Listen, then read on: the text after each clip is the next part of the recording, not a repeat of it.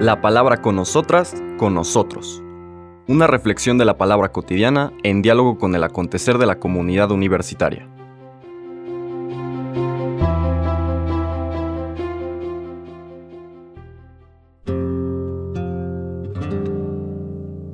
Hola, buenos días.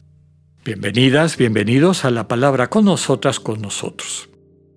Hoy jueves 23 de noviembre seguimos nuestras lecturas, recorrido de la 33 semana del tiempo ordinario y seguimos capítulo 19 de Lucas.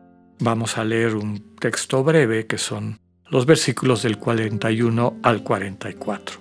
Pero como en otras ocasiones, eh, Vale la pena poner el contexto y les voy a decir por qué. ¿Qué es lo que no vamos a leer? Porque se, lea, se lee en otro momento del año litúrgico, pero que para esta catequesis es fundamental el poderlo entender. Son los versículos que van del 29 al 41 y son básicamente la entrada triunfal del Señor a Jerusalén. Es la lectura que se hace el domingo de Ramos en la preparación de la liturgia propia de ese domingo y que se va haciendo en los tres ciclos A, B y C, tomando esa entrada de Jerusalén según sea el año dedicado a Mateo, a Marcos o a Lucas. Pero sin eso es un poco difícil de entender y de concatenar, desde luego, con lo que hemos estado tratando de explicitar desde el lunes, esta invitación a la conversión. Todo el contexto, y lo vamos a ver también en, otros, en otras lecturas, es un contexto como de apremio, ¿no? Recordemos que se está aproximando el momento fundamental de la entrega del Señor Jesús, siguiendo esta imagen del siervo sufriente de Yahvé, aquel que asume sobre sí las heridas de su pueblo para sanárselas. Por sus heridas somos curados y esas heridas que le vimos son nuestras heridas. Literalmente lo que dice el cuarto cántico del siervo sufriente de Yahvé en el capítulo 53 del profeta Isaías. Estamos acercándonos a eso. Lo que está subrayando es que uno puede tomar una postura que ya se ha ido describiendo a lo largo de todo el Evangelio, pero que ha agarrado especial dramatismo en lo que vimos desde el lunes. ¿Quieres quedarte como el personaje rico y que colgado a tus seguridades no te hagas niña y niño para dejar que Dios te sorprenda en la vida de Jesús de Nazaret? El que no ha venido a hacerse servir sino a servir, el que está en medio de nosotros como el que sirve, el Dios que nos enseña que su identidad no es el poder como lo entiende el mundo, no es estos atributos que a veces se le asignan como contraposición a nuestras fragilidades y que claramente son proyecciones de nuestro ego inseguro, sino es un Dios que salva amando, un Dios que nos acompaña, que nos capacita, que nos da todo lo que necesitamos cuando nos abrimos a su comunicación centrada en el amor para poder alcanzar nuestra vocación y dignidad de ser imagen suya, hijas e hijos de Dios. Bueno, para poder entender eso, después de, la lectura que vimos el, día de ayer y que comentamos, esta parábola del, del rey que iba a ser coronado y la gente no lo quería y los talentos, etc., podemos entender que esté inmediatamente unida a esta entrada triunfal del Señor a Jerusalén. ¿Qué podemos recuperar de la entrada triunfal? Que su entrada es en humildad, recordando textos de, del profeta Zacarías y de Malaquías. No entra como los podría esperar el pueblo eh, de un Mesías guerrero en un caballo brioso, en un carro de guerra. Entra en la cría o subido a la cría de un burrito, subrayando eso, en humildad. Si no nos hacemos niños, niñas, y nos dejamos convertir por este Dios que es humilde, vamos a seguir adorando ídolos que justifican nuestra soberbia, que justifican nuestra manera injusta, inhumana, destructiva de interactuar unos con otros, aunque le colguemos o le pongamos el vestido de piedad religiosa. La entrada triunfal del Señor a Jerusalén es muy importante para entender todo esto. Nos dice el texto de todos, incluyendo de todos los sinópticos, incluyendo el de el de Lucas, que el pueblo lo recibe aclamándolo como Mesías. Osana. Osana no es un grito de júbilo, es un grito de petición. Literalmente significa sálvanos. Osana es sálvanos. Te reconocemos como el que viene a salvarnos. Sálvanos.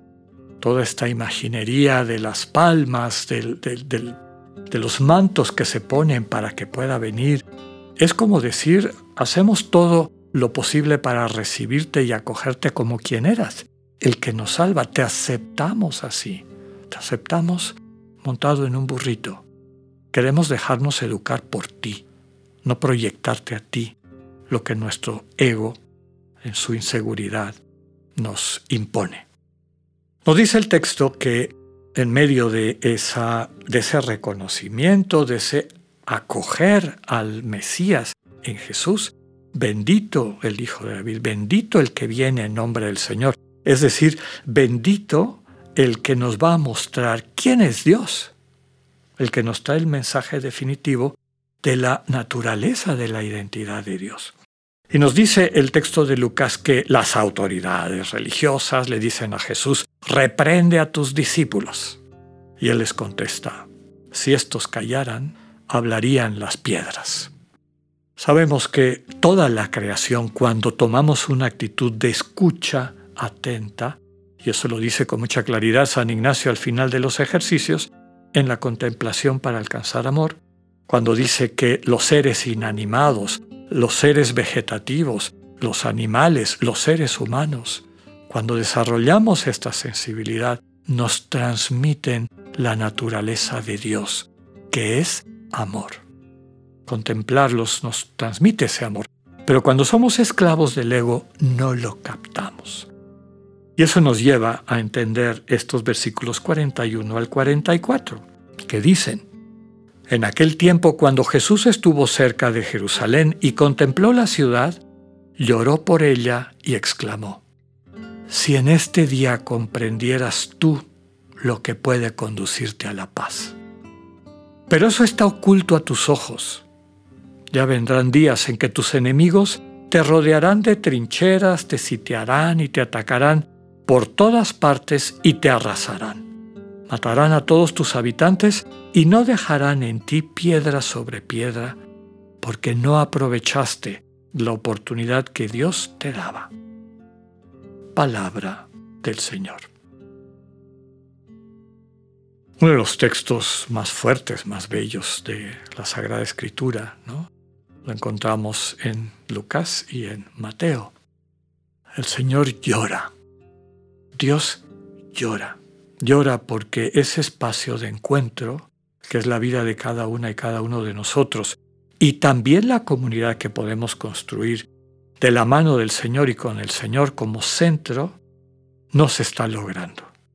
Y como hemos dicho en otras ocasiones, el drama de Dios, que lo dijo también San Agustín, es que quien te creó sin tu voluntad no te puede salvar sin tu voluntad. Ese es el drama de Dios. Y Dios llora. Las lágrimas de Dios sanan, salvan. Cuando nos arriesgamos, cuando nos quitamos todas nuestras pretensiones y pues dejamos que Dios nos muestre su verdadero rostro. Este Dios humilde, este Dios que sirve, este Dios que lava los pies de los pecadores, este Padre que abraza a su Hijo, que vuelve de haber dilapidado todo lo que Él le ha dado, este Dios es el que es capaz de transformar nuestras vidas de manera definitiva. Si no nos abrimos a eso, si nos quedamos como el personaje rico, toda esta verdad permanecerá oculta a nuestros ojos.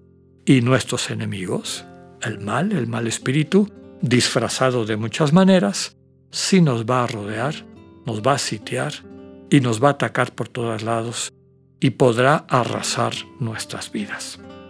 Lo importante es aprovechar, como dice el final del texto, que es el mensaje de esperanza, la oportunidad que Dios nos da.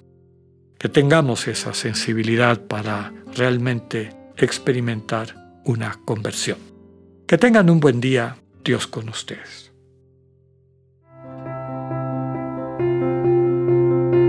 Acabamos de escuchar el mensaje del Padre Alexander Satirka. Escúchalo de lunes a viernes a las 8.45 de la mañana por radiveroleón.com, a través de nuestra app gratuita para iOS y Android o por Spotify. Esta es una producción de Radio León en colaboración con el ITESO, Universidad Jesuita de Guadalajara.